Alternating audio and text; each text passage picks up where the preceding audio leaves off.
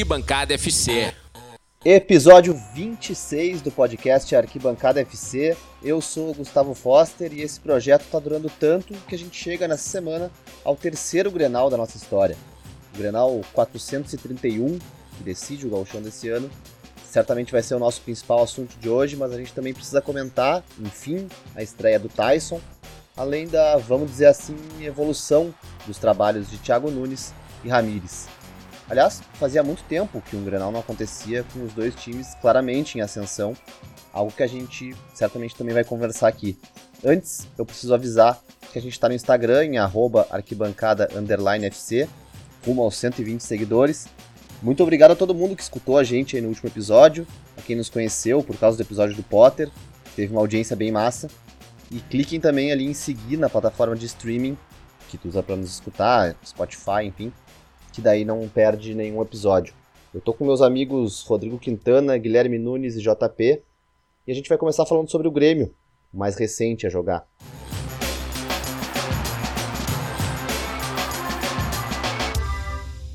Com o Ferreirinha como destaque, o time do Thiago Nunes passou com tranquilidade pelo Caxias e está nadando de braçada na Sul-Americana. Antes do Grenal, o Grêmio joga contra o Lanús, em Porto Alegre, e o momento ainda é de alguns testes no time titular, mas parece que o técnico novo já tem pelo menos uma ideia básica do time que ele gosta. E a partir da base que o Renato deixou, vai mexendo um pouco no que precisa consertar. Uh, Nunes, uh, claro que os jogos, tanto do Inter quanto do Grêmio, no meio da semana, são importantes, mas os dois times vão para esses jogos com a vida mais ou menos resolvida e com a cabeça já no Grenal, né, como eu falei. Algo interessante é que os dois times, como eu falei também, diferente, diferente dos momentos recentes, eles estão em ascensão, se acertando as ideias dos seus técnicos novos e afirmando cada vez mais as formações que eles pensam, né? Com base nos últimos jogos do Grêmio e nesse início do Thiago Nunes, como tu acha que o Grêmio vai ser escalado para o Clássico? E, uh, como tu estava falando no grupo, qual é a tua sensação em relação ao Renato, vendo esses caras como Breno e Ferreirinha assumirem o protagonismo do time e jogadores como o Darlan voltarem a jogar bem, como foi nesse último jogo. Boa noite. Bom, boa noite, pessoal. Uh, satisfação estarmos nesse. Pô, doideira, né? Semana que vem a gente vai estar tá indo para o nosso quarto Grenal de, de, de podcast, assim, né? É doido pensar nisso. Quarto uh, ou terceiro? Cara, como o Renato, para mim, é, é, assim. Não, é, agora é o terceiro, né? E quarto semana... Grenal sem ah, é, churrasco. Vai ser o quarto, sim. porque aí de volta. Tu tá contando. Uh... Tu tá contando que dure mais uma semana. Sem né, churrasco. Episódio, é, vamos... é, é, sem é, churrasco e sem serva. Acho que semana que vem vai ter episódio ainda, né? É... Cara, é... enfim, o Renato a minha relação com o Renato é só contradição, né? Tipo, eu amo odiar e eu odeio amar aquele homem. E, e quanto mais eu vejo o, o, o Grêmio jogar e, e, a galera que, putz, não é ser engenheiro de obra pronta, sabe? Peguem os episódios 1, 2, 3. A gente, a gente dizia a mesma coisa, cara. Era um absurdo Ferreira não jogar. Era um absurdo da o Darlan ser tão pouco utilizado. É, a, a, gente, óbvio, ninguém achava que o Breno era esse monstro que ele parece que é. é eu não estava tão brenelizado quanto eu estou, mas assim, não é possível que a base do Grêmio ia revelar um goleiro pior do que os que jogavam, sabe? O Breno estreou em janeiro de 2019 num Grenal, ele foi bem e ele ficou 26 meses sem jogar depois disso. É um escárnio. Mas ok, passou, ele não pode mais me machucar, pelo menos por enquanto. É, vamos tentar focar no que, no que é massa, assim, no que tá legal. Eu acho que o Grêmio vai, vai ir com o time que vem jogando sempre. É, a gente comentou na semana passada que eu acho que a ideia do Thiago Nunes é um pouco essa: é primeiro definir um jeito, definir quem são os 11 com uma ou outra variação. Acho que o Rafinha volta para lateral. Uh, acho que na lateral esquerda existe uma disputa, embora eu não concorde com ela. O Diogo Barbosa ainda está muito tímido, mas tu vê que quando ele chega no fundo para cruzar, uh, a bola procura alguém de azul, né? Assim, a, a bola não vai rasteira no pé do zagueiro. Tipo, ok, ele não bota com a mão, ele não é assim, tipo, um puta cruzador, ele não é, ele não cruza como o Wanderson ou como o Rafinha. Mas a bola, assim, existe disputa, né? O atacante pode chegar e fazer o gol. Então acho que deveria ser ele o titular, mas ok. Uh, acho que o Thiago Santos uh, no, nos calou, assim, né?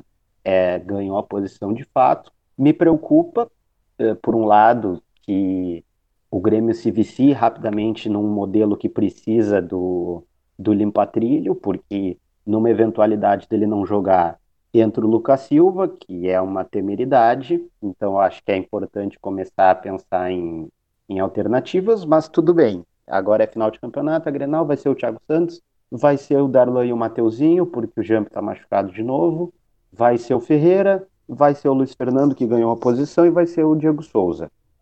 Sobre o Luiz Fernando, rapidamente, que também é um cara que a gente cornetou bastante, mas no caso do Luiz Fernando, eu, eu lembro não. de comentar que. Oi? Eu não cornetei.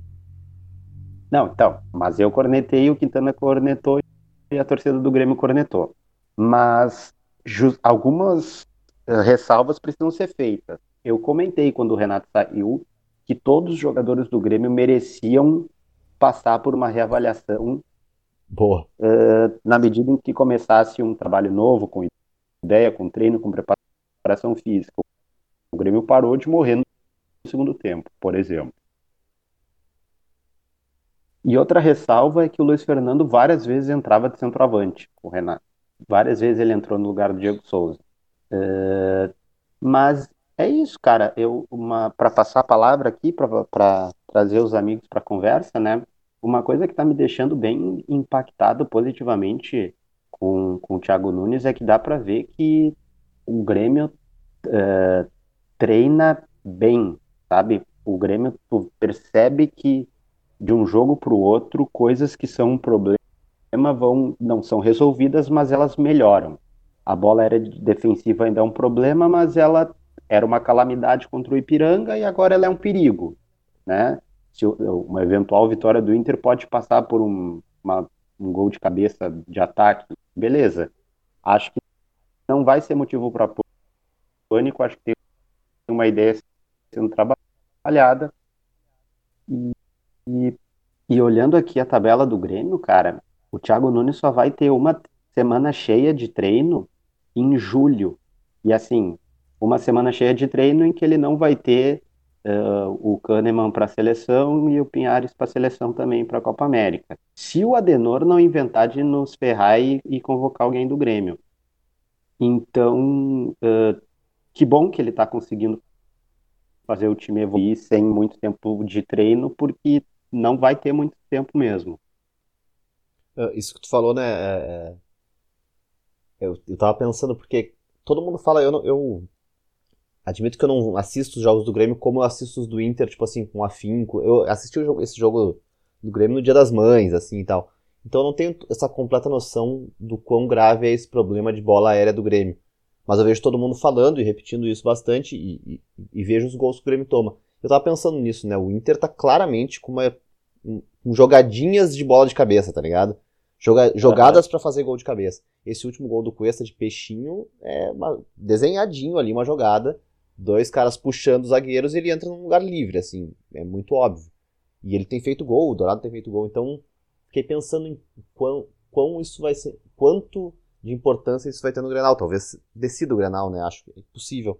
E outro aspecto decida. que tu falou, Mas só assim, tu, tu falar, que é, que é claro. o, o, lance do Thiago Nunes, tu falou que ele uh, tá ah, em algum momento tu falou sobre algo que, que, que relaciona ele à, à, humildade, a ser um cara que tá tranquilo, que muda pouco, algo assim. Uh, e, e, eu acho que ele entendeu bastante, muita coisa ele aprendeu com a passagem dele pelo Corinthians, cara. Ele chegou no Grêmio muito piano, eu acho falando eu muito acho do. Eu acho que tem uma coisa que ele faz assim que é falar muito do legado do Renato, e enquanto isso, com a outra mão, ele tá mexendo pra caramba, entendeu? Ele, Mas quem, uh, só uma, ele, quem, quem, é que ele no, no, Corinthians ele entrou no lugar de quem? Claro. Putz. Quem era o pré, quem era o antecessor dele no Corinthians? Oi, qual? Do, do o Thiago Nunes. Era ele, ele entrou no lugar de quem? Carilli. Carilli, né? Carilli. Tá. O, o, Carilli, o Carilli não é, não é ídolo, né? Do Corinthians, né? Ah, mas é, é. perto. Então, assim, não, eu tô dizendo o seguinte, é, essa, é, ah, sim, essa, sim. esse lance dele, tá, ele chega pianinho e tal, tipo, de boa, tranquilo, é porque ele sabe também, não é burro, né, cara? Até porque ele é daqui, né, cara? Ele conhece, ele, ele não ia chegar aqui detonando o Renato, né? Até porque, querendo, é, mal ou bem, o Renato, o, o Renato saiu bem daqui, né? Ele saiu com a torcida no aeroporto, toda aquela onda, né? Não, e acho que também era outro momento, né? Tipo assim, ele saiu, ele foi pro Corinthians como? Agora eu vou me consagrar como grande técnico. Agora ele chega no Grêmio como? Não consegui me consagrar como grande técnico na minha primeira tentativa. Então agora. É. Enfim, acho que ele aprendeu coisas. Mas o que, que tu ia falar antes? Não, só para passar pro Quintaninha, é que tu comentou isso que o Inter claramente tem jogadinhas de bola aérea, e tem mesmo. E a pior coisa que poderia acontecer era o Grêmio marcar individual. Escanteio do Inter. Saca? Justamente por isso. Vai ter os dois que puxam o zagueiro, para abrir uh, espaço. Toda essa, eu acho boa a discussão, acho positivo que as pessoas falem, e tática e tal, né? Mas a, a marcação por zona é justamente para se precaver disso, né? E o, o, uma eventualidade, uma eventual falha disso em alguns dos grenais, uh, eu espero que não fique se batendo nessa tecla, sabe? Que não, tem que voltar a ser individual, tipo, não, o problema não, é que não claro. deu para treinar ainda. O problema é que fazia cinco anos que marcava de um jeito, agora não, vai de outro. a gente tá falando, né? Tipo, vai demorar um pouco. Com essa, com essa análise, a importância do Grenal para análise, que é tipo assim, claro que nenhum dos dois técnicos vão estar. Tá, uh, tem que ser demitidos, nem o que ganhou vai ser campeão. Mas vai ser importante para mostrar também a, a, falha de um, do trabalho de um e, a, e o Exato. ponto bom de outro, assim, nesse aspecto que a gente está falando até da, como, usando a bola aérea como exemplo. Mas Quintana, Outra, outra coisa que o, que o Nunes falou foi sobre o Thiago Santos, né, que calou a torcida e tal. Uh, e é um, é um cara que um pouco representa essa uh, esse início de mudança que o Thiago Nunes está promovendo. Qual tu acha que é a importância dele nessa nova ideia do Grêmio?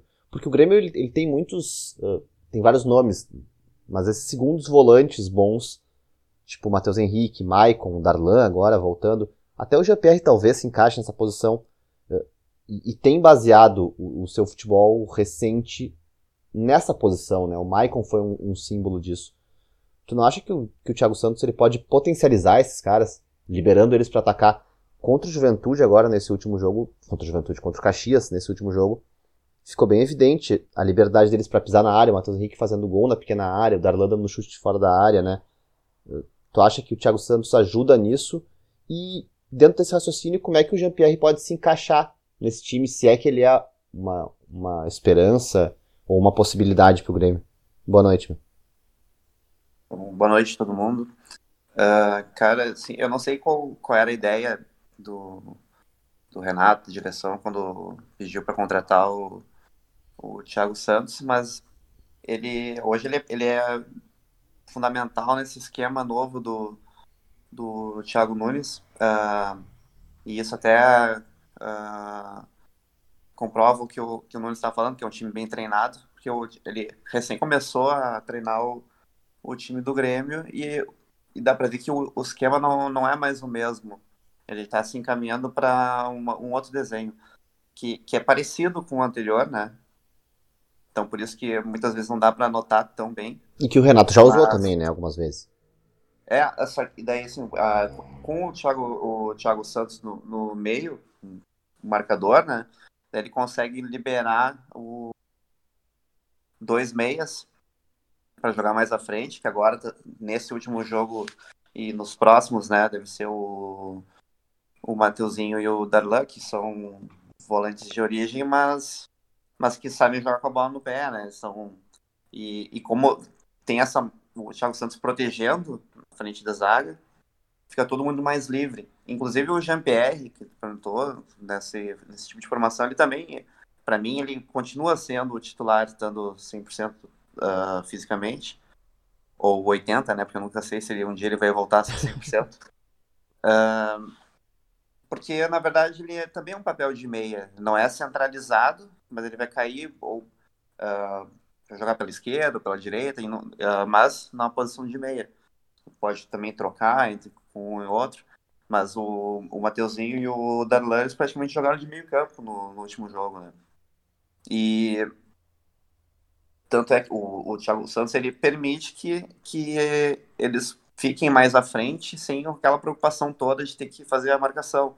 E isso aí ajuda também o movimento que o Diego Souza começou a fazer agora, que ele sai da área, busca o jogo, abre espaço, e isso faz com que os, os meias consigam entrar dentro da área. Então o Mateuzinho fez gol de cabeça dentro da pequena área. Aliás, que, que assistência do Ferreirinha, né? Porque era impossível tirar a bola do Mateuzinho e ele é do meu tamanho e tava dentro da pequena área. Então, tipo, nem o goleiro chegaria nele. Então, perfeito que foi a bola. E o Darlan também fez um gol. É uma pena que estava um pouco impedido no, no o que recebeu, o quem fez o passe, né? Tava impedido, mas ele chutou da marca do pênalti para dentro do gol. Então tá, é, então eu acho que esse, esse novo momento do Grêmio, o Thiago Santos ou alguém nessa posição é muito importante. O grande problema é o que o Nunes falou, que é, o outro cara que a gente tem que seria dessa característica, e na verdade é só porque, por ser uma, um quebrador de bola, um cara mais primeiro volante, é o Lucas Silva. Que na verdade ele não é nem próximo do que é o Thiago Santos, né? Porque o Thiago Santos, ele, ele não fica só paradinho na frente da área, ele corre muito, ele percorre muito espaço. Então, uh, esse é o perigo. O Grêmio tem que continuar sabendo também jogar com, com os dois volantes mais móveis atrás, porque o, o nosso camisa 5 ele não é o reserva, né? Camisa 16, ele não é suficiente para ocupar essa, essa posição. Ou então a gente tem que ver se a gente tem alguém com essa característica na base, ou até ir atrás de alguém, para caso seja uh, esse esquema tão crucial, para uh, eh, tão importante para manter, né? Mas como o Nunes falou, né? Por enquanto ele está bem saudável, está jogando muito bem, me, me surpreendeu bastante. Mas é aquela coisa, né? Que a gente já tinha falado semana passada. A gente conectou bastante ele porque eu, a gente pensava que, tava, que ia vir o Rafael Carioca. Aí fica complicado para cara que vem no, no lugar, né? Mas então, por enquanto ele me surpreendeu muito positivo. Espero que ele fique. Não, não receba cartões para ser. que seja suspenso, né? E que também não, não tenha lesões. Ele está muito bem mesmo. E o que me preocupa só quando desse jogo agora do, do Grenal é que o Cuesta faz gol de cabeça em quase todos os jogos, né? E isso realmente o, tem acontecido bastante cabeceio dentro da área do Grêmio. A gente andou tomando gol no último fim de semana, ontem, Uh, a gente não tomou porque o, o Breno defendeu, mas teve uma cabeçada do meio da área para baixo que ele conseguiu defender na. A bola foi bem em cima dele, mas ele teve o reflexo e defendeu, né? Então, isso preocupa um pouco, mas ao mesmo tempo, como a gente está num período de transição, a gente teve um tempão com o Renato, eu, eu mesmo, eu já eu pedia sempre a troca dele, e eu sabendo que o Thiago Nunes recém chegou no Grêmio, recém começou a a treinar, eu tô bem de sangue doce, assim, eu, eu encaro essa, essa temporada como uma parte de uma transição mesmo. Não espero grandes coisas, mas uh, desenvolvimento do time, né? Que era muito o que eu, fal que eu falava quando, quando ia assumir o Ramires. Poderia demorar um pouco, alguma coisa, mas que, tinha, que eu teria que ter a calma para para que o trabalho acontecesse. E eu tô mais ou menos nesse clima do, no time do Grêmio. E, mas estou feliz que eu estou vendo que as coisas já estão acontecendo, o time já está jogando melhor, já é um time muito mais rápido, tem outras opções, uh, os melhores jogadores estão jogando. O, o Luiz Fernando, que um tempo atrás eu disse que eu achava que ele era bom porque ele era esforçado, e depois eu comecei a conectar porque ele entrava na frente dos da, dos, dos da base e, e não era bom o suficiente. Ele já está jogando melhor também.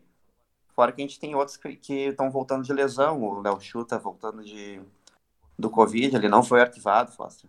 Ele não, é, não, é que eu não, não ouvia mais falar desse cara, tá ligado? É, que ele ficou. Ele, ficou ele, ele teve os sintomas no. Quando ele foi pra Argentina, né? No jogo contra o Lanús.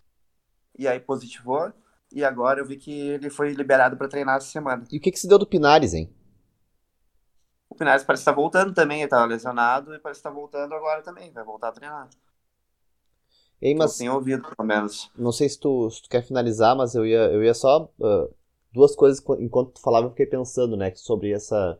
A importância do, do Thiago Santos para liberar os caras e tal, e o Matheus Henrique fazendo gol. Teve momento que o Matheus Henrique era o único cara que marcava do Grêmio, né? O, único cara Exato, do meio do Grêmio. Eu... Ele era o primeiro volante do Grêmio, entre aspas. Ainda, usando ainda mais que ele jogava junto com o Maicon. Ele né? era o volante o marcador do Grêmio. Era ele, o Maicon como um, um, um segundo volante armador. E, e, e, muito velho, e sem quase nada da capacidade física, chorando, dando entrevista, né? E o Jean-Pierre, que não marca ninguém também. E, e enfim, era, era o Matheus Henrique e o Alisson voltando para marcar, e era isso que o Grêmio tinha, assim. E a defesa. E agora, agora não, agora ele é um meia, né? Ele e o jogaram como meias ali. E outra coisa que eu achei interessante, cara, até no, no, nesse lance do Darlan que eu falei que ele chuta, é, é, e no gol do Matheus Henrique também, eles jogam trocados, né? O Matheus Henrique na esquerda e o Darlan na direita. Isso, isso, isso. é um pouco uma coisa uh, ideológica que é tipo assim, o cara, se o cara joga com o pé certo, é para ele abrir. Ou seja, ele, não é para ele fazer gol, né? É para ele dar assistência. Os caras trocados é para eles entrarem na, é para eles entrarem chutando, eles fazerem o facão, eles entrarem na área. É uma coisa é ideológico mesmo. Ele botou dois segundos volantes que, que vão fazer gol, vão entrar na área, vão chutar. Eles estão com a perna trocada para isso, inclusive, né? Sim, certo. E não, não, nem só para chutar, mas é que acaba dando mais opção. É, para jogar né? mais pelo meio, então, tipo, indo em direção ao gol, né? O cara que tá com a perna boa pro meio, ele consegue puxar e chutar né, que é o mais fácil, mas ao mesmo tempo o movimento de tocar, de abrir para para ala também não é complicado. Agora chutar com a perna trocada não vai nunca. Perto, perto, por exemplo, direita na direita, é um movimento bem mais complicado. Né? É, não. Exige bem mais esforço. Sim, não necessariamente chutar, fazer a tabela, fazer a parede ali, né? Tipo. Sim, é bem mais complicado. O jogo muda, tá ligado? O jogo com, com dois volantes de perna trocada. Inclusive, tá começando a rolar meias, né? laterais jogando de perna trocada, né? Que também é uma, uma coisa, tipo, pros caras jogarem, sabe? Eu ia, eu, eu, ia, eu, eu ia falar sobre. Eu ia até perguntar para os gremistas aí que estão mais por dentro. Não tem. Uh, porque o Rafinha vai voltar, né? E invariavelmente vai ser titular. Uh, o Wanderson na esquerda. Cara, não acho uma ideia. Será que rola? Será que rola, cara? Ah, aí que tá. Eu tava, eu, eu tava, eu, eu, eu, tava, eu tava pensando, cara, porque o, maior lateral esquerdo que eu vi jogar era um destro, né? Que era o Júnior, né? Ah, não tive essa oportunidade. É. Então, assim, um, mon, um monstro absoluto, né? E assim, uh, até pelo, pela capacidade técnica do Wanderson, né, cara? Que joga muito, né, cara? Eu até, é, eu até tá, tá, falando no grupo ali, tipo, que as minhas preocupações pro Grenal eram o Ferreirinha e o Wanderson cruzando, mas se o, o se o Rafinha jogar, ele não joga, né? Então, uh, eu acho que, sei lá, valeria a chance, entendeu? Não sei, não sei nem se passa pela cabeça do Thiago é mais especulação mesmo. Nem, não, eu também nem ouvi falar disso, tava pensando só. Não, é. Viajando eu, nisso. Cara, eu acho que é. Eu acho que eu acho, eu acho que é meio que uma tendência, assim. Eu acho que vai começar a surgir cada vez mais laterais jogando com a perna trocada, cara. Uh, pra laterais participativos, tá ligado? Que joguem pelo meio, assim. Por exemplo, essa ideia do Ramires eu não acho uma má ideia. Os laterais dele jogam mais pelo meio do que pela, do que pela lateral, sabe? Não sei, daqui a pouco ele bota. Não, não acho uma. uma uh, impro, não acho improvável ele botar o Moisés na direita e o Rodinei na esquerda, entende? Acho que daqui a pouco ele, ele vai. Talvez pense nisso.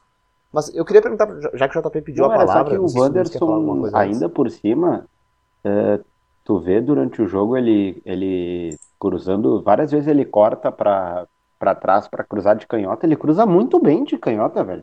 tipo, ele tem a perna esquerda, sabe?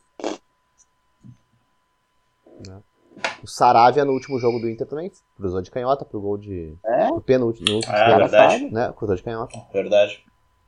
E como o Ferreirinha, ele, ele usa bastante a ponta, daí o Wanderson certamente Sim. entraria bastante pelo meio, né? Não, porque, porque esses dois, esses, esses dois esquemas, eles têm esses caras de lado como protagonistas, assim, né? Tipo, o ponto, não sei se é a extrema, o ponto esquerdo e o ponto é, assim, direito. Assim, uh, o externo é, eu, eu, não, não, eu não tenho conhecimento do. Uh, eu não tenho conhecimento, conhecimento gremista tão grande assim, mas.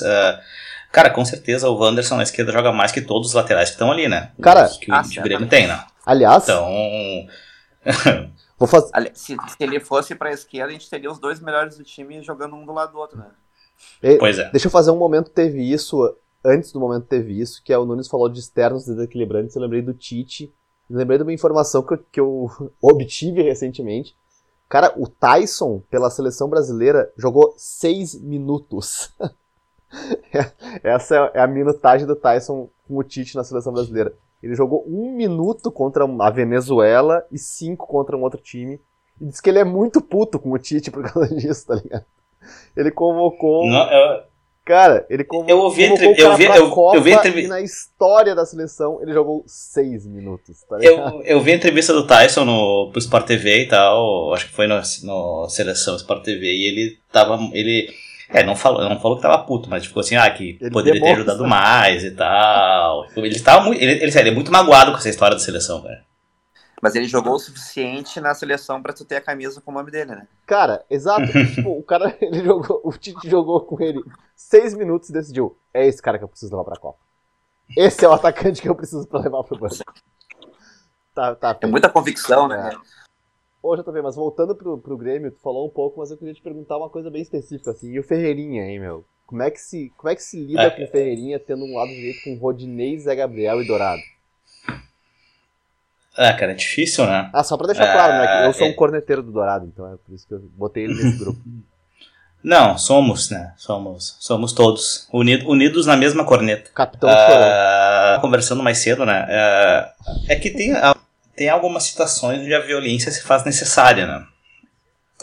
Não querendo ah, ah, aqui advogar ah, que atletas se lesionem, né? Mas que assim, ah, atualmente eu não vejo outra solução. Eu, não, eu não, não- acho que o Inter não tem não, não- assim como o Grêmio agora conseguiu acertar o meio campo e na verdade acho que boa parte do time com a com o Thiago Santos. Ah, o Inter não tem esse jogador, né? Assim, que faça essa função. O Dourado fa é a função do Dourado, mas o Dourado ele não me transmite essa ah, ah, ah, essa capacidade, entendeu? O Thiago Santos tá aí aqui há um mês, cara, jogando, cara, e, e sei lá, eu olho pra ele, tipo, não, esse cara, é, eu preciso dele, entendeu? Gostaria dele no meu time. Ah, então, a e a impressão que dá também é que o Dourado tá sempre com a perna mole, cara. Então, sei lá. É, pô, aí resumiu é- é- perfeitamente, cara. É isso. É, tipo, cara, assim, ele vai dividir a bola com o Ferreirinha aqui, não é nenhum Brutamontes longe disso, entendeu? É, um- é o famoso fiapo do Aipim. Ah, e o cara, ah, ele, ele vai dividir a bola com o Ferreirinha e vai perder, cara, porque ele vai perder no pé de Cara, ferro. boa, bom ponto. O, Sabe, o- tipo- o Dourado e o Ferreirinha numa disputa de corpo, o Dourado ganha? Não sei. Cara, o Dourado acho que ele sai voando pela lateral. Ah, assim, tá, sem querer desmerecer muito o meu capitão, né? Então, assim, ah, mas eu acho que é, é, é que o Ferreirinha tá numa fase iluminada, né? E aí eu tenho que fazer ah, coro aos meus amigos gremistas aqui que ficaram um, por um- muito tempo indignados com o, o ex-comandante que deixava deixou esse cara na reserva por tanto tempo, entendeu? Sendo que todas as vezes que ele entrava ele resolvia, ou pelo menos fazia muito mais dos que estavam em campo, entendeu?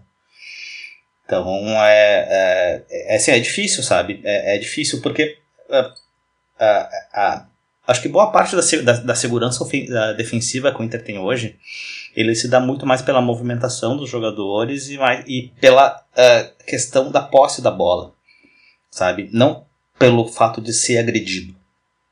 Entendeu? Eu não sei como é que o Inter vai se comportar com um, um atacante tão agudo assim, sabe?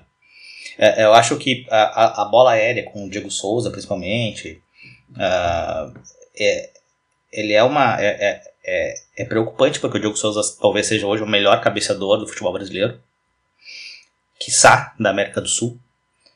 Então ah, é, é difícil tu marcar ele na bola aérea. Então qualquer time com o Diego Souza na área vai estar tá perigando levar um gol. Mas eu não sei como é que o Inter vai se comportar com um atacante agudo tão bom, tão habilidoso, né, com um domínio de bola tão eh, que chama muita atenção.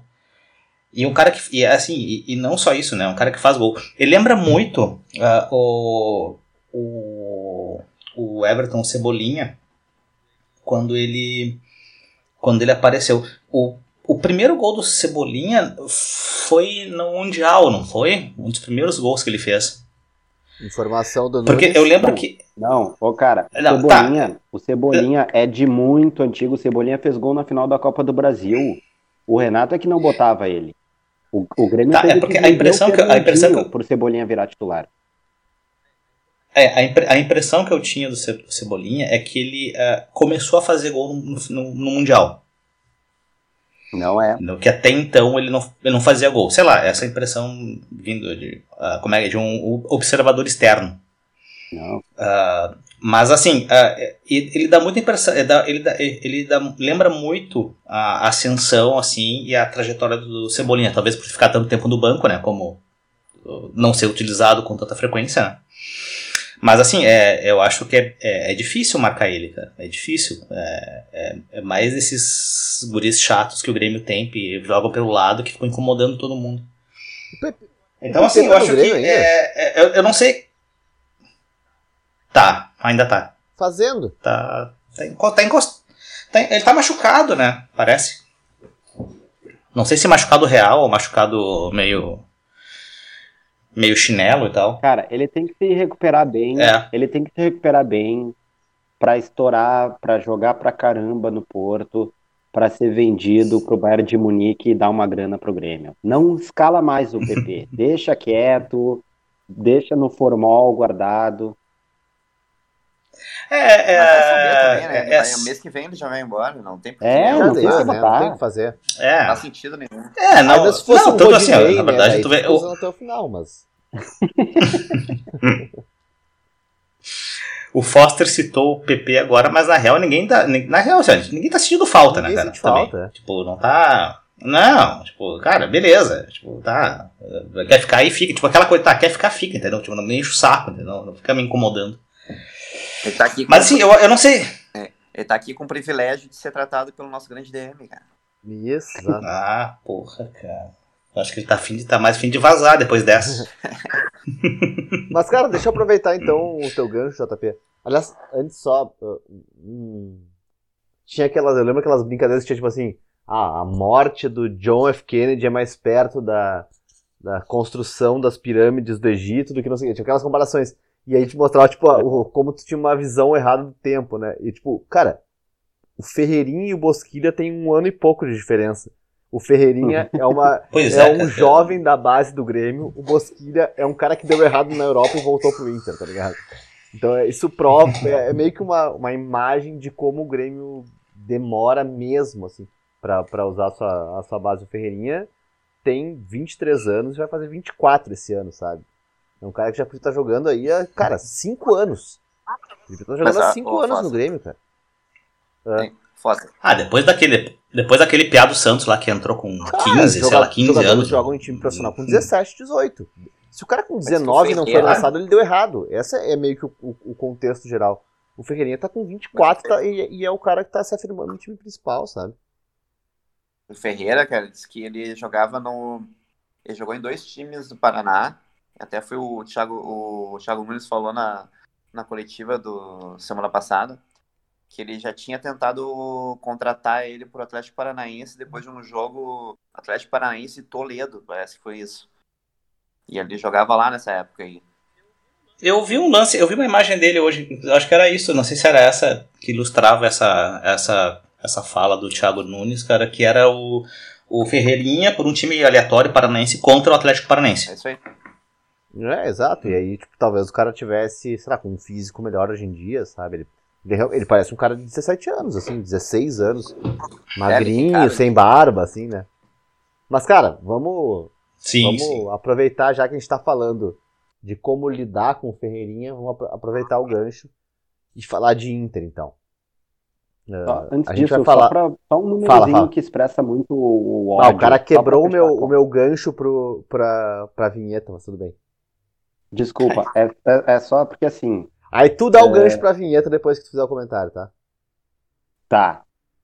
Só esse ano o Ferreirinha tem oito gols. Isso é eh, o dobro de gols do Alisson em todo 2020 e 2021. Ah, e outra coisa. Uh, escapada do Joromel pela direita, cruzando da área, gol do Everton, final da Copa do Brasil, Grêmio Atlético Paranaense, eh, Atlético Mineiro. Exato, de carrinho, ele já tinha feito o gol que eliminou o Palmeiras.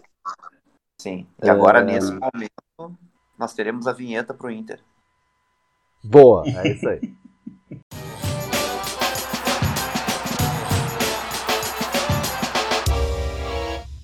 Tá, o Inter então é, é o assunto do nosso segundo bloco. O Inter a gente vai falar, claro, goleou mais uma vez, meteu 4 a 1 no Juventude e num levantamento maravilhoso feito pelo jornalista Dimitri Barcelos, agora tem mais goleadas do que derrotas sob o comando do Ramires. Eu não empolguei. Antes do Grenal, o Inter pega o Tátira na Venezuela, inclusive já está lá para o jogo de terça, que deve servir para o técnico fazer mais alguns testes.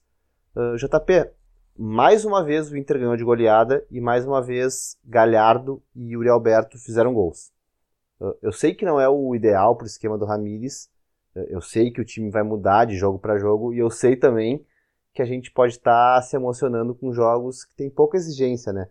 Mas será que não dá para pensar em Yuri Alberto e Thiago Galhardo juntos no time? E mais uma pergunta. Tu acha que o emocional do Inter ainda é um ponto central do Grenal?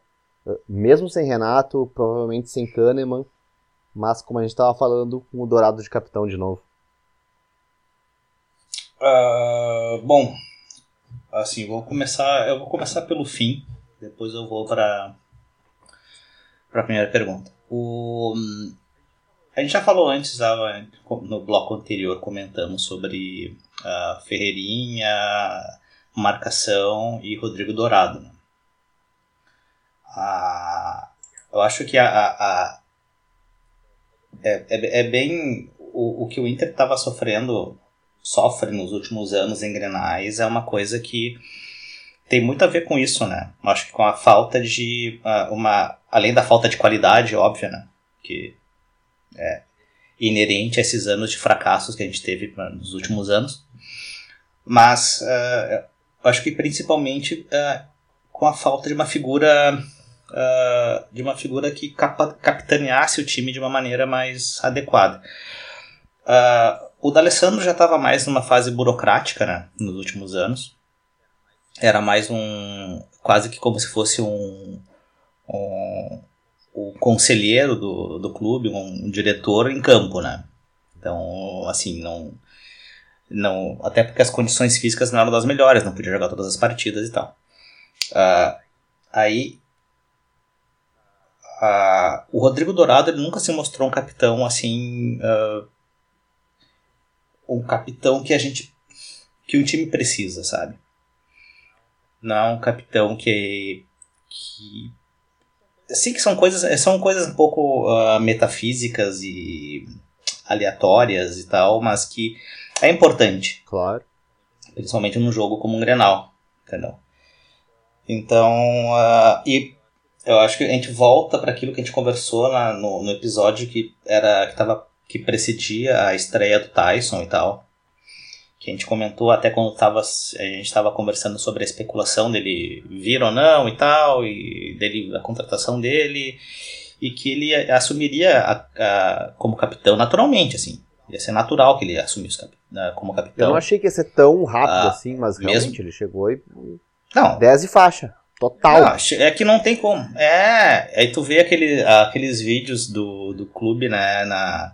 Vestiário. Uh, de pré-jogo, pós-jogo é e tal, né? Tipo, cara, esse, é, ele, ele é dono, não, cara. Ele é dono, do, ele é dono ali, total. cara. Sim, cara. Tipo, é. o, o, Tyson conhece ali todos os roupeiros é claro, e o pessoal cara. da segurança, entendeu? Tipo, é. é claro. Tipo, ele é, ali ele é guia turístico ah, no Beira Rio, entendeu? É então, assim, ele, ele é o cara que conhece todo mundo e ele manda, entendeu? E, assim, e naturalmente, porque ele é super. É, ele é super brother da galera e tal. Mas é o cara que conhece, então, assim.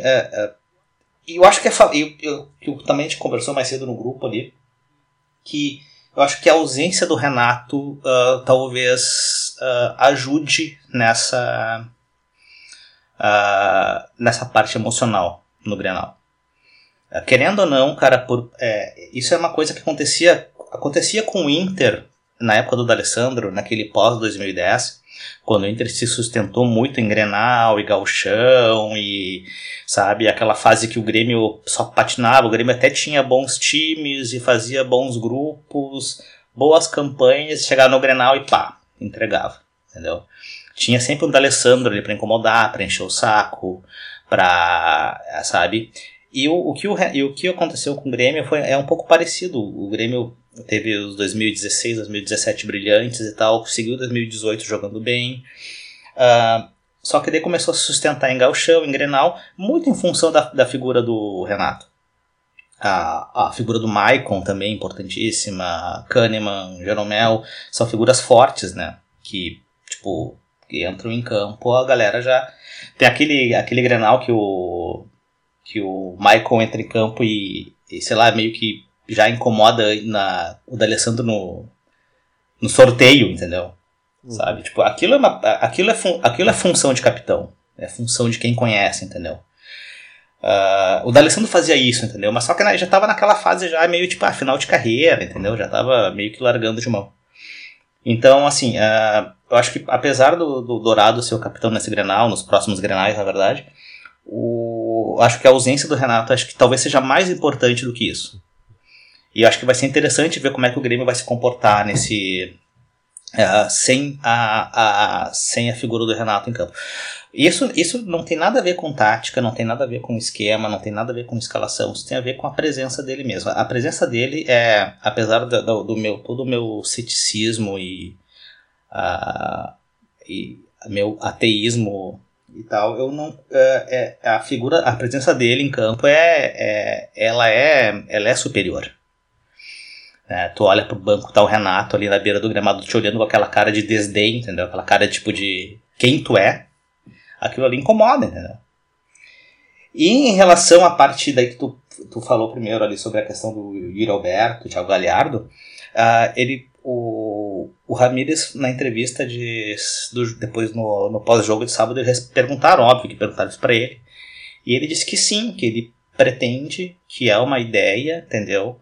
Que ele, ele, ele é, é, claro, que a ideia dele é jogar com jogadores abertos, né? Ou um jogador aberto, pelo menos.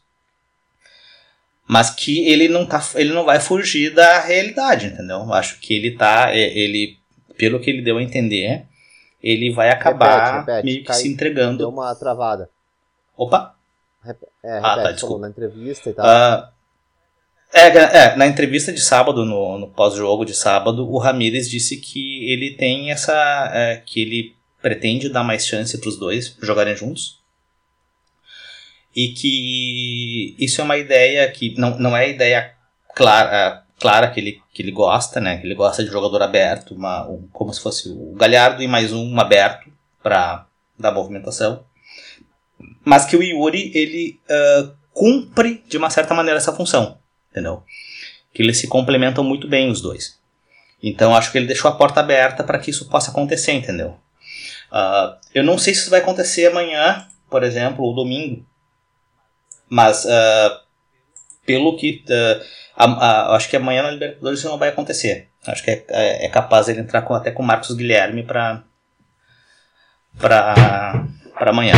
Mas domingo eu não sei, cara, que dependendo de como for, uh, como voltar o time de lá, da, da Venezuela, tipo, o departamento médico tiver como ele tiver, talvez ele, ele acho que ele, ele comece o jogo com o Yuri Thiago, que é, não, acho que independente do esquema que ele, que ele goste ou não, do que ele prefira, ele é, uma, é, é, o que ele vai ter que acabar utilizando, entendeu? Por enquanto. Tu acha né? que ele quer. Ainda mais agora que não tem, a, a, ainda mais que não tem o Patrick agora. Tu acha né? que Patrick tá fora. capaz né? de ele entrar no Grenal com o Yuri, Yuri e Galhardo? E por que não tem Patrick? Tá machucado? Não, mas, Olha, mas Patrick fica quanto tempo fora? Patrick tá machucado. Quanto tempo ele fica? Ah, cara, não sei, cara, mas acho que mais uns, uns, pelo menos dois ou três jogos. Ah, bom, então tá. Pelo que eu. Não, mas eu acho que ele não entra com, com Yuri Galhardo, cara. Tu acha que seria muito ousadia? Não, acho que ele, ele, essa resposta que tu, que tu falou que ele deu, eu achei que ele foi um pouco. Ele falou, ah, a gente pode usar, a gente já, a gente já usou em alguns, alguns momentos tal. Acho que é uma ideia meio é que, que assim, essa ah, é, pro segundo tempo. É que essa é a maior. É a. Tipo assim, é a maior botar porque, assim, o que uh, aos 15 e aí aos 30 ele vai tirar o Galhardo e botar um outro ponto e botar o Yuri pro meio, sabe? Sim, é que assim, é, é que é, o, o que está acontecendo com, com o Ramírez é um pouco aconteceu com o Kudê no, no começo do trabalho. Uh, eram críticas que eram contra a questão de ah, uh, saída de bola, é, ah, é, é, é, um time que já não marca muito. É, são aquelas críticas que, ela, que daí os resultados vão começando a enterrar uhum. as críticas e vai ficando aquilo que é o mais não sei se é o mais rasteiro ou mais básico, mas que é, ainda é. As críticas são quanto à saída de bola, a saída lá de trás, com o goleiro, com toque de bola, saída tocando e tal, e com a questão do Roberto. É. Entendeu? Não se fala mais outras coisas, entendeu? Não se discute mais. Não se discute, não se discute mais nem o Rodinei, não se discute mais o Moisés, não se discute mais nem o Dourado, entendeu? Uh, nós discutimos aqui porque a gente é chato pra caralho, entendeu? Mas uh, não se discute mais. O que se discute mais uh, no, no, nos, nos, meios especializados é a saída de bola e o, e o Roberto. Então acho que a resposta dele pode ter sido protocolar, inclusive para isso, entendeu? Para tipo, olha, é, tá, pô, beleza, isso, não, descarto, não descarto o Roberto. Vai rolar, não descarto rolar, ele, entendeu? É, vai rolar, é, exatamente, relaxem que vai, é. vai rolar. Eu acho que é bem por aí. Mas em Quintana, a gente. É, o JP falou um pouco, né? E a gente falou bastante no, no último programa com o Potter sobre a importância que o Tyson ia ter uh, para esse time do Inter, já que ele não tinha estreado. Ele estreou e mostrou que aparentemente todo mundo estava certo, né? Aquele caso de jogador que pega na bola pela primeira vez e tu vê que é diferente. Ele, ele no jogo que ele estreou, ele foi dono do time, ele que comandou não só tecnicamente, mas emocionalmente o time, foi capitão, foi 10. Uh, tu acha que ele coloca. A gente estava falando do Ferreirinha no, no, no bloco anterior, né? Que é um cara que pode colocar o Grêmio em outro patamar, pode ganhar jogo pro Grêmio, pode ser o, o cara para quem o Grêmio joga. Tu acha que o Tyson é esse cara, assim, o cara que bota o Inter em outro patamar? Eu acho que sim. Uh, mas é importante pro Inter porque ele é um cara que ele, tem, ele é experiente, ele já, já tinha. Foi criado no Inter e ele joga centralizado na, na criação. Então, ainda mais com o, Inter com, com, essa troca de esquema aí, que agora dá para ver que o time já está ficando bem adaptado. Uh, ele é um cara que ficou tanto tempo na Europa e foi capitão e apesar de curta, ele teve passagem pela seleção e tal. É um cara que certamente ele, ele evoluiu muito taticamente, né? Então, com a bola no pé a gente já sabia que ele era melhor, dá pra ver que ele é diferente, ele já era diferente na época que ele, que ele tava no Inter. Então, só confirmou que ele se mantém assim e ele teve todas essas evoluções, né? Então, certo que ele vai ser o cara que vai conduzir o, o time, né? Só que pra, pra mim tá sendo bem difícil a, a, analisar o jogo do Inter, porque assim como o Grêmio, né? Não vou dizer que só o Inter, o Grêmio também. Uh, só teve, teve uh, adversários abaixo, né? O, o Galchão muito fraco. Uh, o grupo da Libertadores do Inter é, é, muito ruim, muito baixa qualidade, assim como o grupo do, do Grêmio da, da Sul-Americana é horroroso. Então, até o, o Grêmio, a única oportunidade que teve um time um pouquinho melhor, e com exceção, teve o Grenal, né, claro, uh, mas pegou o Del Valle ainda com o Renato e, e perdeu, né? Mas e o Inter é, é, tá complicado. No início eles estavam com dificuldade, estava aquela coisa de não, não engrena nunca o esquema. Só que agora o, quando dá uma encaixada e pega esse time fraco, o Inter tá fazendo muito gols. Então, então eu acabo me largando o jogo, eu não consigo ficar olhando. Tá, é coisa bem de, de torcedor mesmo. Eu, eu, sempre, eu óbvio, óbvio que eu tenho curiosidade de saber como é que o Inter vai jogar, se vai se vai evoluir no esquema, quem é que ele vai botar para jogar. Uh, só que começa a abrir no, no, marcador, eu já, já passo para fazer outra coisa. Se não fico olhando o, o Inter jogar e fazer gols nos outros. Então, acredito que vocês não tenham olhado o Grêmio fazer oito no Aragua também, né?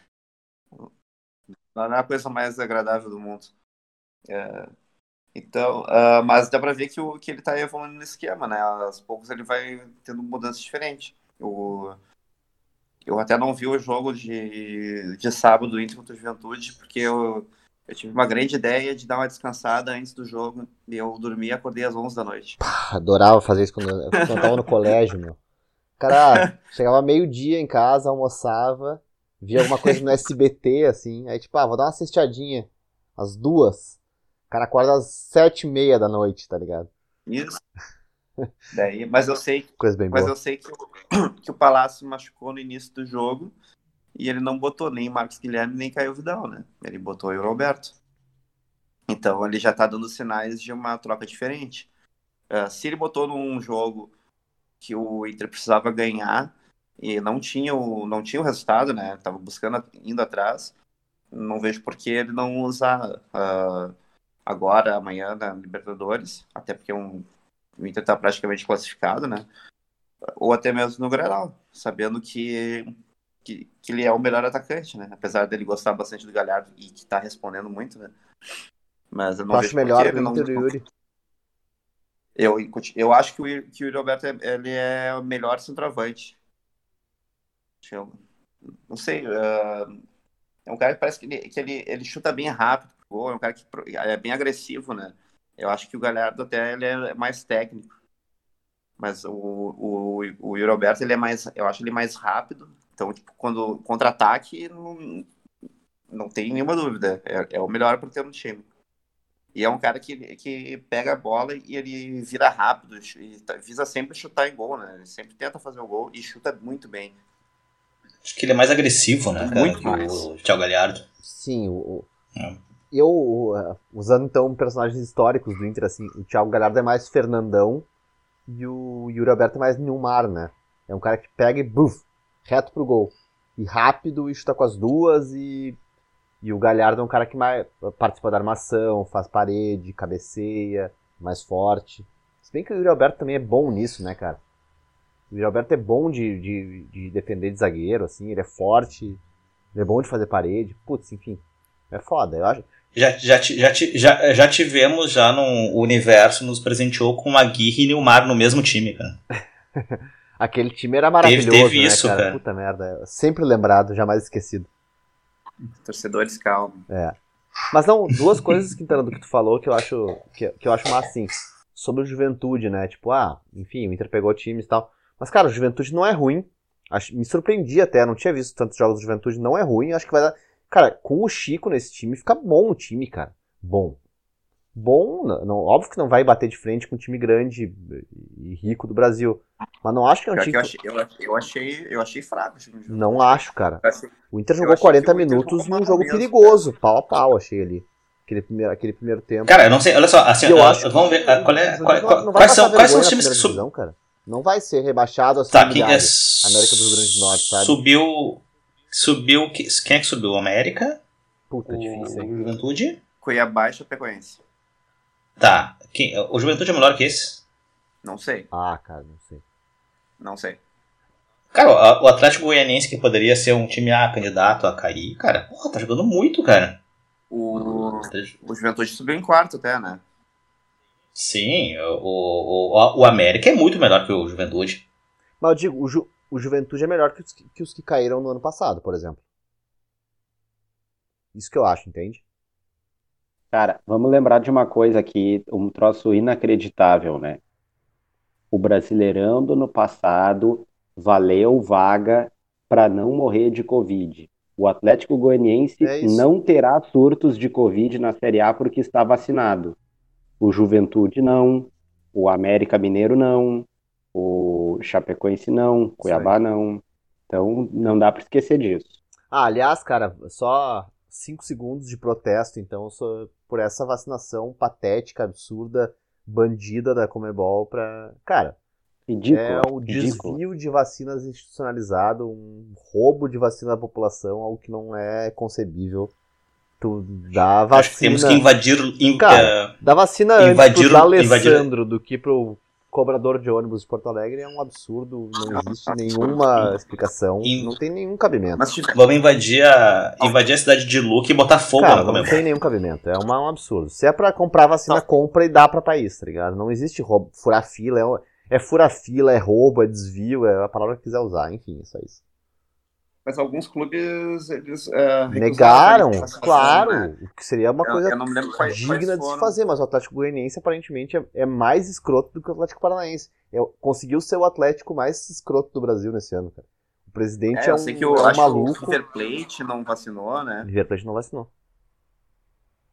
E, não, Tem e... mais times, eu não sei, não sei quais foram. Mas só pra te falar de, de, só um outro aspecto do que tu falou, assim, que é o, que é o lance da, da Libertadores, que o Inter uh, e o Atlético também, Mineiro nesse caso, deram muita sorte, que, é, que foram os dois times brasileiros que não foram cabeça de chave, mas deram, deram a sorte de pegar o cabeça de chave paraguaio, que são dois times muito ruins, né, cara? Que é o Olímpia e o Cerro Portenho.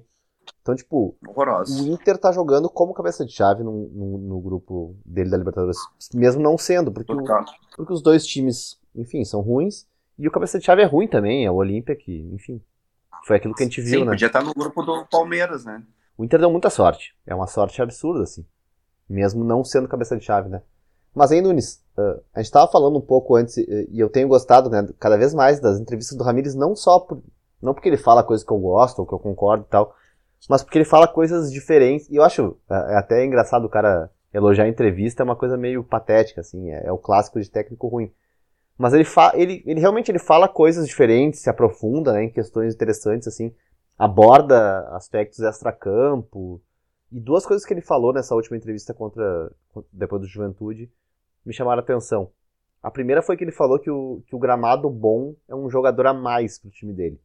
Então, ele já explicou mais ou menos a, a derrota anterior, porque é, é, ele basicamente disse que gramado ruim é como jogar com um a menos, né? Então, e outra coisa que ele falou, que é perguntado sobre isso uh, de Yuri Galhardo, se podem jogar, jogar juntos e tal, ele falou que essa discussão ela tem muito mais é, uh, repercussão na imprensa entre torcedor e entre a gente aqui do que no time. Ele falou que, que uh, na hora de defender existe o esquema e tal, mas no ataque, na, no último terço, vamos usar essa expressão, os jogadores têm liberdade e se movimentam com base no espaço que for criado, no, no, em como a defesa adversária se comporta e que, ele, e que ali eles têm liberdade para jogar onde, onde, eles, onde eles quiserem, onde eles acharem que devem naquele momento. E eu acho que isso tem muito a ver com, com alguma coisa que a gente falava, a gente, a gente vem falando há bastante tempo, que é o fato do Inter ter jogadores inteligentes e versáteis. Caso do Galhardo, que pode jogava de meia, joga de segundo atacante, joga de centroavante. Tyson, que joga pela, pelo lado, pelo meio. O Tyson falou isso também quando ele chegou, né? Uh, ah, isso, a posição eu, eu, vejo ali, porque se eu jogar no meio eu vou ir pra, pra ponta, se eu jogar na ponta eu vou pro meio. O Yuri joga pela ponta, joga pelo meio. O Patrick joga ah, como meio campo, como ponta esquerda. Uh, enfim, vários caras que, que, que têm essa possibilidade de jogar em vários lugares. É, puxando um pouco o assunto do Grêmio, de certa forma a gente está vendo o elenco do Inter e o elenco do Grêmio serem trabalhados como merecem, né, ultimamente. Cara, uh, acho. Agora tu mudou a pergunta do roteiro, me desmanchou um pouco. Porque originalmente tu Ué, dizia. Como assim? Uh, o que eu tenho aqui dizia uh, os seus elencos serem muito melhor trabalhados dos que estavam sendo ah, uh, bom. ultimamente.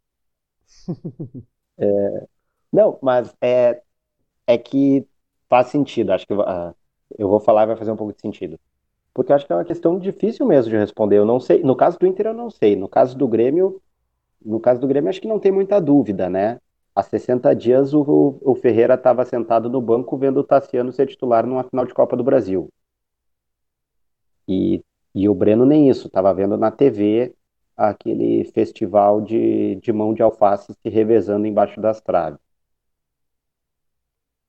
O Inter, cara, é, é mais difícil, cara, porque eu não acho que o Abel usou mal o elenco do Inter, por exemplo. Ah, o Abel era, era uma, uma, uma situação muito específica, né? Foi uma coisa, uma, uma é. emergência. Não, é, nem okay. existia isso, né? De pensar o elenco, como eu posso testar o Galhardo. Ele tinha que ganhar 15 jogos e ser campeão. Isso, mas o Cudeu também acho que usou bem, assim. Só que daí a gente entra em algumas discussões mais pontuais, né? Por exemplo, a, a sacada do Galhardo centroavante foi o Cudê. Uhum. Acho que isso é usar o elenco muito bem. O Patrick, antes do Cudê, era volante. É um volante mais saidinho, é um volante que cria, mas essa coisa do Patrick ponto esquerda, dentro da área o tempo todo, foi uma sacada do Cudê. É, hum, ao mesmo tempo o Musto entrava todo jogo. Então, assim, esse elenco está sendo bem usado ou não? É uma. Assim, é, fica pela piada, mas acho uma discussão difícil mesmo de fazer, sabe? E no caso do Ramires, eu acho que é difícil também, assim, porque o elenco é mais usado. Isso acho que não tem. Dificilmente a gente viu algum técnico uh, aqui nos últimos anos que tenha usado tanto o elenco como o Ramires usa. E a, até agora, né, e tudo indica que a, a, a toada vai ser um pouco essa, ele usa o elenco bem, de fato, né? Porque ele é dessa galera meio o Abel Ferreira no Palmeiras é assim também, a gente já comentou aqui, né, cara? Não tem um ao 11. Tem o Inter que vai jogar no domingo, na quarta, na quinta, no sábado, desse jeito. Porque o adversário joga deste jeito, então a gente vai fazer isso, e para fazer isso eu preciso desses 11 caras aqui. Às vezes vai ser o Galhardo e o, Yuri Alberto, mas quase nunca vai ser. Às vezes vai ser o Patrick titular, quando o Patrick for titular, os laterais vão ficar um pouquinho mais para trás para ele ter espaço para correr pelo lado, mas eu também não estou convencido de que, né, eu, Rabires, não estou convencido de que o melhor Inter é isso. É, eu vou mudar todo o jeito que eu vejo o futebol e tudo que eu entendo que é melhor para esse clube para botar o Patrick para jogar. De novo, isso é usar bem o elenco? Eu, eu realmente não sei. O que eu acho é que a gente está vendo, eh, no caso do Grêmio, né, isso é mais evidente, o elenco é melhor utilizado, a base é melhor utilizada, uh, mas no caso do Inter, eu acho que o elenco é muito utilizado e isso chama atenção. Mas, por exemplo, agora com o Tyson talvez isso mude um pouco, né? Mas eu não sei se daqui a três ou quatro meses, em, emplacar uns dois três reveses, assim, baixar um pouco as expectativas, de repente perde o Grenal, enfim, o Maurício não vira o Musto, sabe? E a gente vai estar, tá, putz, Maurício, sempre o Maurício, sempre o Maurício, sempre o Maurício. Nonato, sempre o Nonato, sempre o Nonato. Né? É... Acho bons exemplos Mas, que assim, eu falei pra... também. Maurício e Nonato são caras que jogam em várias funções, assim. O Maurício, inclusive, é, eu acho que vai ser importante nesse aspecto, cara. Só desculpa te é, interromper, é, mas, o, o, não, claro. o, o que talvez, eu, eu, como eu vejo assim o trabalho do Ramires é, ele claramente tem uma, uma maneira de jogar, tem uh, onde cada uh, peça vai ser encaixada, e ele, ele tá tentando entender como que cada jogador, em que peças cada jogador pode se encaixar. Então, tipo, ele sabe que o Will Alberto pode ser a peça mais à frente e a peça à esquerda. Ele sabe que o Tyson pode ser a, a peça do meio que se movimenta bastante e talvez a peça à esquerda. Ele sabe que o Galhardo pode ser uma peça da frente que vai ocupar aquele espaço do meio. O Palácios pode ser um cara que joga pela esquerda ou pela direita. O Patrick ele tentou que fosse aquela peça central à esquerda. Acho que não gostou. Vai ser aquela peça da esquerda bem aberta. Então acho que é mais ou menos esse a maneira como ele está tentando e o Maurício, ele, ele joga, acho que nas, nessas três centrais. Pela esquerda, pelo meio e pela direita, na cabeça dele. Então, tipo assim, acho que é mais ou menos esse, essa maneira como ele trabalha, assim, sabe? É, eu acho, mas, por exemplo, uma corneta que se fazia com, com, com o Kudê e logo quando o Abel. Não logo quando o Abel assumiu, mas assim, logo quando o Abel começou a engrenar. Pô, o Cudê não usava o Praxedes. Tem que usar o Praxedes. O Cudê não usava o Caio Vidal. O Caio Vidal é, né, tipo, não é pior que o Guilherme, tem que jogar o Caio Vidal. Eu acho delicado isso, mas eu acho, assim, de um ponto de vista não é, gremista, evidentemente, eu acho legal isso. Eu acho que é, passou um pouco da, da hora de não é que não possa ter o 1 ao 11 certinho. O Flamengo ganhou tudo com 1 ao 11. Todo mundo sabe quem são os 11 e ah, ninguém machuca, vai jogar sempre esses para sempre e, azar. Mas dá para fazer outras coisas, sabe? E eu acho que o elenco do Inter, como a gente já falou em outras vezes, é um elenco inteligente que os caras sabem é, fazer mais de uma coisa e assimilar ideias. Né? Para dar para não ficar só nesses, ah, o Nonato faz várias coisas, mas cara, eu até que me prove o contrário, o Nonato é ruim. Ele faz várias Agora, coisas mal. O Tyson pode fazer. É, exato. É um parasita do meio campo. É. Faz dois anos que estão me dizendo isso. É, mas assim, Tyson faz várias coisas, Yuri, tu falou, né? E eu acho que o, o Ramires tá se mostrando um cara que sabe aproveitar isso, sabe? Nesse sentido, acho que ele tá usando bem, mas eu acho um pouco é, precipitado, assim, dizer que ele tá. Esquecer um pouco o que os outros caras fizeram. Acho que a gente naturalizou com muita facilidade o Galhardo ser um puta centroavante. Não é? Não, ele é, mas quem inventou isso foi o Kudê. Ah, tá. Demorou 30 anos para alguém descobrir isso. Sim, tanto que quando o Kudê saiu e quando eh, ele, ele demorou a se achar, cara, com o Abel. Ele demorou, ele, ele, ele foi se encontrar só no mais por quase no é. final do campeonato, que ele foi se achar de novo como como centroavante sempre, eu não sei quantas rodadas ele ficou sem fazer um gol, entendeu? Acho que, foi, acho que ele fez um gol de pênalti contra o Bahia, se não me é. engano, é. cara, quando o primeiro gol depois de um tempão assim, sem fazer gol nenhum ele voltou a fazer um gol. Uh, eu acho que é bem isso que o Nunes falou, cara. Tem que. É, é eu acho que tem que se dar méritos uh, para para quem fez isso e tal. Uh, e eu acho que não, não, a gente não precisa desmerecer. A gente corneteia muito, é, é, tipo, a gente brinca e tal, não sei o quê. Mas eu acho que o Abel tem muito mérito, o Kudê, muito mérito, entendeu? O Odair tem muito mérito nisso aí também. Né? Então acho que a gente tem que. A gente não custa, não custa, cara, não custa nada a gente ver méritos, inclusive, nessa, né, nesse rodízio de jogadores, dessas experimentações, entendeu? Acho que a gente não pode desmerecer isso por enquanto. Boa. Meu, antes então da gente acabar, vou requentar um momento teve isso que a gente ia usar no último episódio, mas não deu tempo, mas eu acho muito bom. A gente ia gravar no dia 4 de maio, enfim, hoje é dia 10 e, e, e o momento teve isso uh, tem a ver com essa data. Você está ouvindo o podcast Arquibancada FC. Uh, há 13 anos, o Inter fazia aquele 8 a 1 no Juventude, e pelo menos a gente achava naquele momento que enterrava de vez a toca. E no ano seguinte o Inter fez 8 a 1 de novo, em uma final de gauchão, dessa vez contra o Caxias. Eu queria lembrar com vocês, depois de chamar o Nunes, de algumas coisas sobre esses dois jogos uh, de, final do, de final de gauchão, que é para onde o Inter está indo agora, e enfim, o Grêmio também. Contra o Juventude, algo que eu não lembrava era que o time era treinado pelo Abelão. Aliás, o Nunes falou sobre isso até. Eu nem lembrava que ele tinha ficado até 2008. Achava que o Tite já tinha assumido. E o técnico do Juventude, eu não sei se alguém lembra, lembra quem era, em 2008. Goleiro Zete. Goleiro Zete era o técnico do Juventude naquele momento que aliás não sei por onde anda, cara, nunca mais ouvi falar.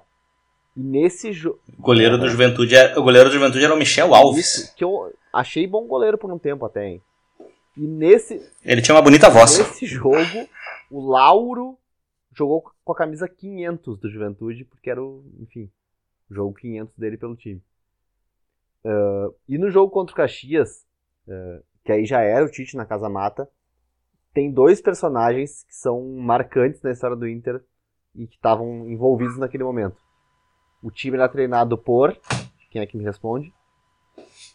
Argel Fux. Argel? Isso aí, que como o Nunes disse até, nesses 12 anos depois, provavelmente regrediu como técnico, com um técnico muito pior, como ele faz com os times, né? Ele chega, o tempo passa, o time fica pior. Ele também, o tempo deve, deve e passando. Ele, aliás, eu, eu vi alguns jogos, não sei porquê, que não tem nada pra fazer, mas do Botafogo de Ribeirão Preto e é terrível. É o Nossa. time do Argel total. É um lixo completo, enfim. É, é o Argel do Argel. Eu acho que, eu acho que ele, ele, ele, acho que ele tem um vocabulário, ele tinha um vocabulário melhor como jogador que como treinador. Ele foi regredindo, inclusive, eu acho que uh, verbalmente, cara. É, é, exato. Em 10 anos ele vai virar um Neandertal. E o. Para não dizer outra é. coisa. E o lateral direito do Caxias era. Edenilson. Edenilson, cara que, aliás, Melhor batedor de pênalti do, do Brasil atualmente, cara. Que pênalti, hein? É impressionante. Ah, ele tá se especializando, cara. cara. É, esse, de, esse, esse, esse de sábado foi lindo. Tenho visto, tenho visto Diego Souza. Não, não, é, é bom, é bom também. É bom também. Mas, cara, o Edenilson é inacreditável. É, é pênalti, igual, tipo né? assim. Não, e é o mesmo estilo. Não é, é, tipo, não é forte, não é, é o, né, do pé, ele só, tipo assim. Goleiro, vai pra é lá. o Edenilson, ele, ele tá, ele tá dando uma ele tá, ele tá dando. Ele, ele bate com um estilo muito. É bonito o ah, pênalti. Ah, ele tira total. É um golaço de pênalti. Esse último foi um golaço. Mas, ô Nunes, eu queria te chamar pra, pra falar sobre por que, que o Grêmio não esteve nessas finais, mas antes eu queria só pegar uma aspa de um cara que voltou pro Inter agora, Tyson, nesse no, no intervalo da partida. Agora não sei se é contra o Caxias ou contra o Juventude. O jogo tava 7 a 0 e ele falou, abre aspas, não tá nada decidido, precisamos ter atenção no segundo tempo. Muito bom. Mas, hein, por que, que, o, por que, que o Grêmio não chegou nessas finais? Agora, é, só pensando de cabeça, eu tenho a impressão que nesse jogo contra o Caxias, no primeiro tempo, eu acho assim, tô falando de cabeça, que o Caxias não fez nenhuma falta. Tipo, os caras do Caxias não conseguiram nem achar os caras do Inter para bater. Mas, assim, em 2008 e em 2009, uh, por, assim, o grande, o grande autor da obra foi o mesmo, né? Foi o Celso Juarez. Em 2008, o Grêmio ganhou do Juventude pelas quartas de final, fora de casa de 2 a 1 E na, no Olímpico conseguiu. Ah. Tenho medo de ter feito alguma coisa. Tu caiu, mas voltou. Cara, tava. Fechei e voltei. É, tava gravando aqui. O, o Craig. Não, mas tava gravando medo. aqui ainda. É. O Craig tá aqui. Tá. É, é, ele não saiu, ele não caiu fora. Agora ele Pô, travou tá, agora. Tá. Desculpa, tinha dado uma. Ah, não, voltou, voltou, voltou. Acho que tá tudo não, certo. Estão me ouvindo? Ah, tá. Cara, o, a autoria do fiasco, tanto em 2008 quanto em 2009, é a mesma, né? Celso Juarez, em dois... Não lembrava. Em 2008, o Grêmio pegou o Juventude nas quartas, ganhou em Caxias de 2 a 1 e aí no Olímpico ele resolveu experimentar e botou Maílson de camisa 9, Paulo Sérgio de lateral esquerdo, Cara, foi um absurdo. E o Grêmio tinha gol qualificado e o Grêmio conseguiu perder de 3 a 2 e ser eliminado. E 2009 foi aqueles males que vêm para o bem, assim, né? Pelo menos a gente pensa no momento, que foi aquele. Era aqueles formulismo bizarro que toda hora tinha final, toda hora tinha Grenal e o Rote perdeu uns quatro Grenais, acho que em 10 dias, 15 dias, um troço absurdo. Parecia e poder. é, é, e aí tinha é, não conseguiu chegar na final de nenhum dos turnos e, e foi demitido e a gente teve que ficar à espera de Paulo Autori. Que, que época miserável. Putz, teve isso, é verdade. Teve cara. isso. É verdade. Cara, é. E ele vem, ele ficou, ele, e ele veio e ficou quanto tempo depois? Ficou pouco Cara, também, não ficou né? seis meses, ele não ficou até o fim do ano. Ah, pois é. E o Grêmio não teve Julinho Camargo por esse momento? Não, foi depois, né?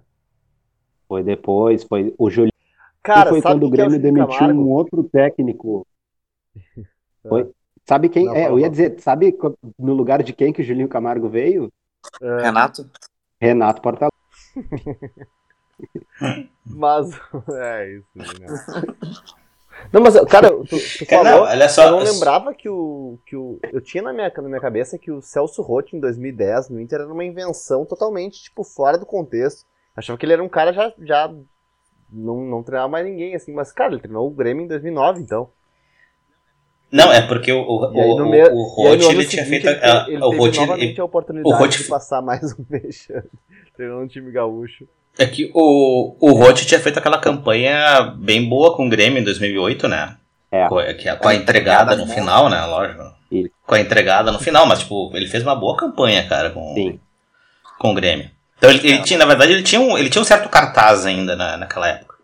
Sim, o Grêmio chegou na, no último jogo para não ser campeão, né? Pois é. Não, que eu tava, eu tava falando agora, é, tava falando sobre o, o, o Thiago Nunes e tal, Carilli, Corinthians, cara. Cara, uh, eu tava. Uma estatística aleatória, cara, que o Thiago Nunes, cara, ele, ele tem a terceira pior campanha, uh, aproveitamento no Corinthians desde 2008. Caramba. Eu vou, e aí, aí, eu, vou, aí eu, vou, eu vou pedir para vocês verem, uh, ver se vocês sabem quais são os dois primeiros com os piores aproveitamentos desde 2008 no Corinthians. Ah, pera aí que essa é boa. Pera aí que essa é boa. Nelson Batista, eu chuto um. Não, não, não. Não, não. Quem é que caiu com o Corinthians? 2008, Quando é o Corinthians de, 2000, de 2008. Ó, 2008, ah, 2008 é Mano Menezes. Tá? Campeão da Série começar. B 2008. Tá. Tá. Ah, tá. Pós-Série É, B, então. então assim, É. É, o, assim, ó, o Thiago Nunes ele fechou 2020 com 45%, 45,6% de aproveitamento, tá? A passagem dele pelo Corinthians. Aí tem dois que foram piores que ele. Jair Ventura e Cristóvão. Jair, Ven- Jair, Jair, Jair Ventura Tá. é o pior deles. E o outro não é o Cristóvão? Jair Ventura é o pior deles. Não, o Cristóvão é o quinto, na Segundo. verdade. Deixa eu pensar. Foi melhor que o Thiago. O vice, o vice-campeão é o, foi o Osvaldão, Oswaldo de Ah, Oliveira. lembrava dele no Corinthians de novo. Nossa, Caralho, é Em você, dois, o babaca. 2016, nossa. 2016, 2016 com 37%. Caramba, Nossa. Que fase. Teve isso. Será que o torcedor do esporte Cara. já tirou a tatuagem do Jair Ventura? Por onde anda, Jair Ventura? Não, não, nada. Tá demitido, foi demissionado. Tá, tá na pista. Deve, Deve ser vizinho deve do estar Celso malhando em Roth. alguma academia e tal. Tá, amigos. Era isso, então. Mais algum Feito. tema a ser abordado? Não, só o, o Nunes falou que o, no jogo ali do, do Inter contra Acho o é Caxias, ou Juventude, que passou um tempo inteiro e não tinha feito uma falta, né? Ou tomado um cartão. O, o Gamarra sempre fala que ele que terminou a Copa de 98 e não tinha feito uma falta, né? Aham. De repente, por isso que eles não passaram da França. Era. É, deveria ter feito. Deveria ter feito. Não, e, e pode, e pode Ah. ter certeza. Uma boa Pode concessão. ter, ter certeza, Ferreirinha, que esse Grenal do fim de Vai ter semana. falta. Não, ele não vai passar um tempo inteiro sem sofrer falta. Pode ficar, pode ficar tranquilo. Espero. É, espera. Cara, então é isso, uns né? dois cartões em cima dele. Sigam a gente lá, arroba arquibancada underline FC. E semana que vem a gente tá de volta. É nóis.